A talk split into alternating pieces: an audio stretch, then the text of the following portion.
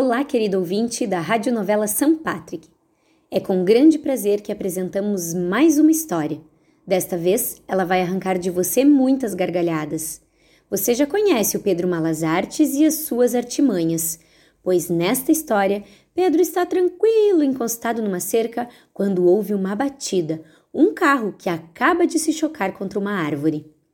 Vem comigo conhecer a história de Pedro Malas Artes e a Arara Gigante Texto adaptado de Jorge Furtado e Laura Castilhos.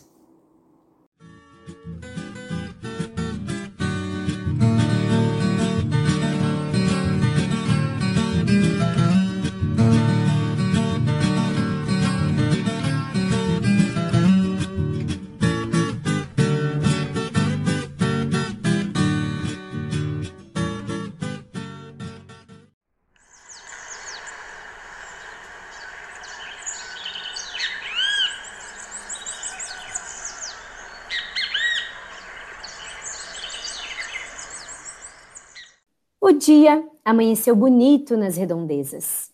O céu estava azul, cheio de nuvens brancas.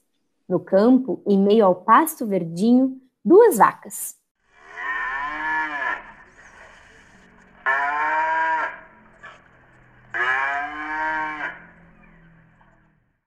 Uma branca e uma preta. Próximos à cerca, uma árvore frondosa, uma galinha e uma bicicleta. Em frente a essa cerca, uma estrada de ferro e na beira da estrada, uma lata amarela.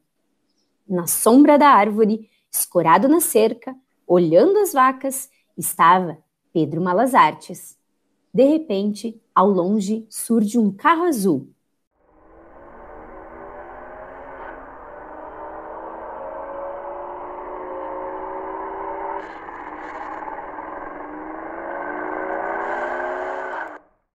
Pedro, com os olhos, acompanha o carro se aproximando.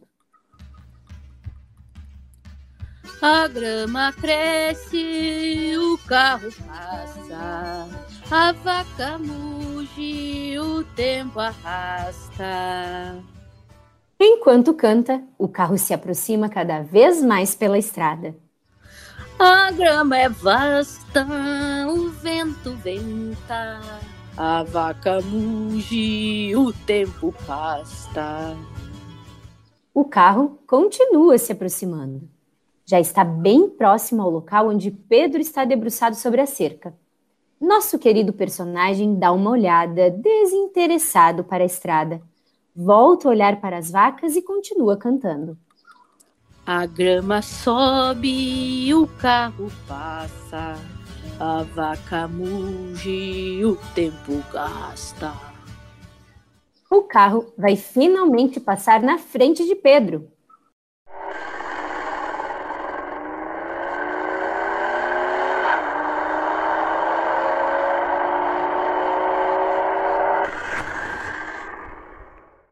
Quando a galinha, aquela que estava ali por perto, cacareja.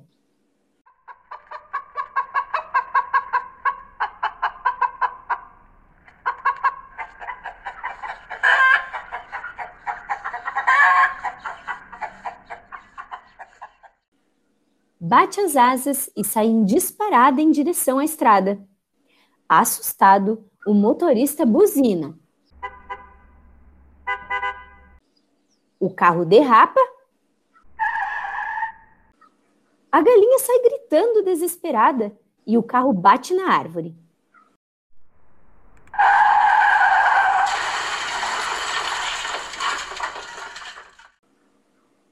Pedro olha desinteressado para o carro, sacode a cabeça e volta a olhar para suas vacas. Muito agitado, o motorista sai do carro e anda em direção a Pedro.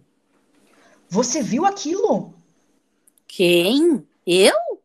É, você, é claro. Tem mais alguém aqui? Ai, acho que não. Só eu mesmo, quer dizer. Tem as vacas. E por acaso você fala com as vacas? Mas eu não falei nada, tava quieto. Mas eu falei. Eu ouvi. Pois então, acha que eu ia falar com as vacas? Hum, eu não conheço. Sei lá se você fala com vaca ou não. Mas você conhece alguém que fala com vacas? Ai, eu conheço. Conhece? Deve ser um doido. É verdade. Ele é mesmo um pouco doido. E você por acaso acha que eu sou doido? Não sei. Eu não te conheço. Eu pareço um doido? Parece um pouco. Mas eu não sou. Então, Então o quê? você viu aquilo? Aquilo o quê? Eu quase morri. Aquele galo atravessou a estrada bem na minha frente. É verdade. O quê? Como assim não é verdade? Aquilo não é galo, é galinha. Galinha garnizé. Ah, isso não interessa.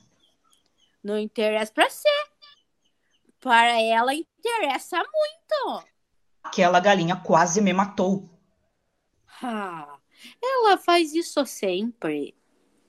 Bem, A Berenice. Berenice?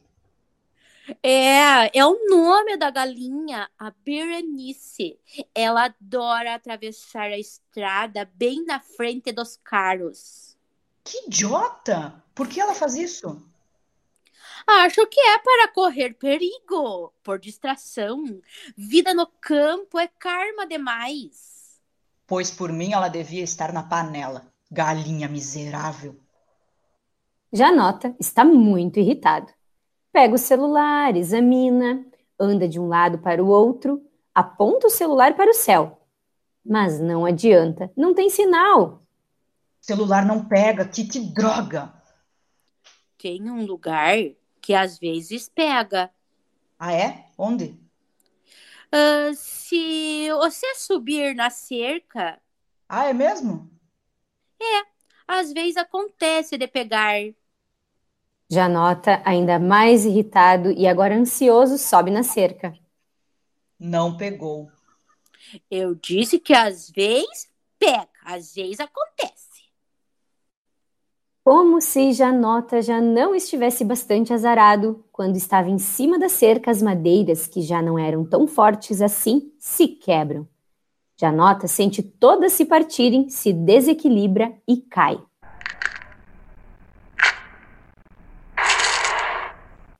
Ah, que droga! A cerca quebrou. Ah, isso acontece sempre. Todo mundo que sobe nessa cerca acaba no chão. Janota, que agora não estava só irritado e ansioso, mas furioso e um tanto cansado, levanta e se limpa. Por que você não me disse? Você não perguntou Mas você podia ter avisado. e você podia ter perguntado. Tem algum telefone aqui perto? Perto é o quê? Perto é, é perto? Ah, então tem. Onde? Tá vendo aquele moro lá em cima, bem alto? Sim, estou. Atrás dele tem uma casa. E lá tem telefone. Não, acho que não. Mas do lado da casa tem um curral. E lá tem telefone. No curral? Não. Mas então, Então o quê? onde tem um telefone? Ah, atrás daquele muro tem uma casa. E do lado da casa tem um curral. E aí? E aí, que no curral tem um cavalo. E para que serve um cavalo? Para muitas coisas. Cavalo é muito útil para arar a terra, deixar fofinha, para carregar coisas. Ah, isso eu sei, mas eu preciso telefonar. Pois pegue o cavalo e vá até a cidade. Lá tem telefone. Mas eu não sei andar a cavalo. Não tem importância. O cavalo sabe andar sozinho. De que adianta? Eu tenho que ir junto para telefonar. O cavalo sabe falar? Este não sabe, não. E por acaso existe algum que sabe? Só conheço dois. Dois? Você conhece dois cavalos que falam? Dois, mas um não é muito de muita conversa, sabe? E o outro? O outro fala pelos cotovelos. E olha que ele tem quatro. Ah, isso é bobagem, cavalo não fala. Se você está dizendo. Onde que está esse cavalo que fala? Ah, ele só aparece por aqui é mais à noite para conversar com as corujas. Ah, e por acaso coruja também fala. Falar não fala, mas presta uma atenção. Nunca reparou? Isso não me interessa. Eu preciso chamar um guincho. Nessa estrada tem muito movimento? Muito é quanto? Muito é, é algum? Ah, então tem. Quanto? Muito. Muito quanto? Você mesmo acabou de dizer que é muito, é algum. Mas você não sabe o que é muito, você não sabe o que é perto. Isso depende. Depende do quê? Depende do ponto de vista de cada um. Muito é zero para quem tem bastante. Perto é longe para quem tá cansado. Grande é nada para quem é gigante. Frio é quente para quem tá gelado. Para o peixinho, banheiro é uma piscina. Para a girafa, o elefante é um anão. Para a vovó, a mamãe é uma menina. Para o mosquito, o urubu é avião. Muito é pouco para quem tem bastante. Perto é longe para quem tá com pressa. Alto é baixo para quem é gigante. Para quem tem um, dois é coisa beça. Para a baleia, tubarão é lambari. Pro vermelho, laranja, amarelo. Pro condor, papagaia, colibri. Pra formiga, qualquer casa é um castelo.